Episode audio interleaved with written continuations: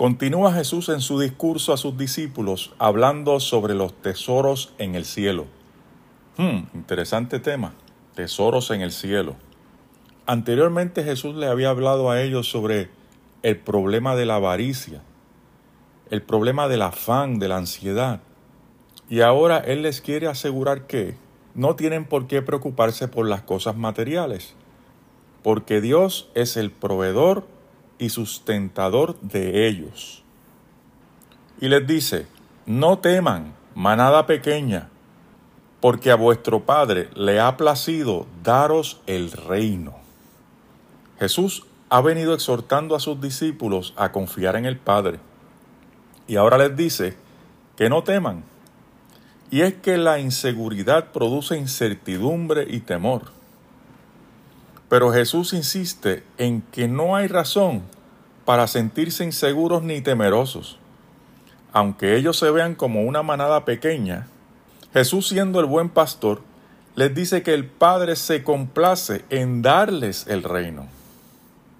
Sería interesante saber cuál es el concepto del reino que tenían los discípulos de Jesús. Y claro, ellos estaban pensando en un reino terrenal, en la restauración de Israel como nación, un reino fructífero, un reino de paz y de riqueza, de abundancia. Pero el Señor le está hablando del reino celestial, que es un reino mucho más excelente un reino que no tendrá fin, un reino eterno, de justicia, de verdadera justicia y de verdadera paz y de verdadera abundancia. Es por eso que el que tiene a Dios lo tiene todo. Por tanto Jesús dice, vendan sus posesiones y den limosna, hagan bolsas que no se envejezcan, tesoros en el cielo que no se agote donde el ladrón no llega ni la polilla destruye. Note que el consejo de Jesús es el de confiar en el Padre, quien es el que suple para todas las necesidades. Y una forma práctica de confiar en Dios es ejercitando la práctica continua del dar de nuestros bienes a otras personas. Esto es exactamente lo contrario de lo que hace el rico insensato de la parábola anteriormente leída.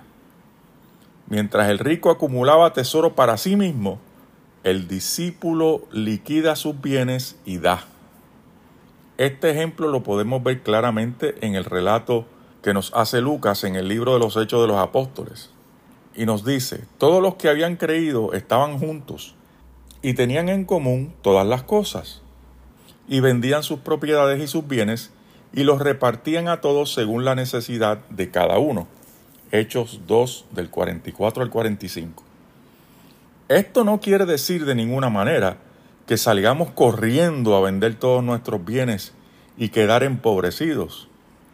No, pero una característica clara y precisa de un siervo o una sierva de Dios es que es generoso, igual como Dios es generoso con cada uno de nosotros. Una de las cosas que más nos sirve de tropiezo para servir a Dios es el amor por las riquezas de este mundo. Eso lo podemos ver en la parábola del sembrador. La semilla que cae entre espinos no da fruto porque los afanes y el engaño de las riquezas y los placeres de este mundo la hace infructuosa. Lucas 8:14.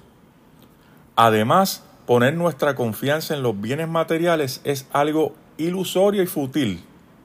La razón es que los bienes materiales están en un riesgo constante de perderse. Tenemos el peligro de los ladrones, el desgaste y el deterioro por mencionar algunas cosas. Pienso que no hay persona sobre la faz de la tierra que no haya pasado por la experiencia de sufrir una pérdida material. Y en última instancia nuestra vida es corta en este planeta. Así lo dice el Salmo 39.6. Ciertamente como la sombra es el hombre, ciertamente en vano se afana, amontona riquezas y no sabe para quién las recogerá. Pero aquel que hace tesoro en el cielo nunca será defraudado los tesoros del cielo no están sujetos a robo ni a desgaste. Parte de los tesoros en el cielo que tiene el ser humano son las buenas obras que hace aquí en la tierra. Pero el tesoro más grande y valioso que puede tener un ser humano en el cielo es la salvación de su alma. Y es curioso que el tesoro más grande y valioso que puede tener un ser humano no lo puede ganar por sí mismo, porque es un regalo de Dios. Este es el mensaje central del Evangelio. Dios haciendo por ti lo que no puedes hacer por ti mismo. Finalmente Jesús dice, porque donde está vuestro tesoro, allí estará también vuestro corazón.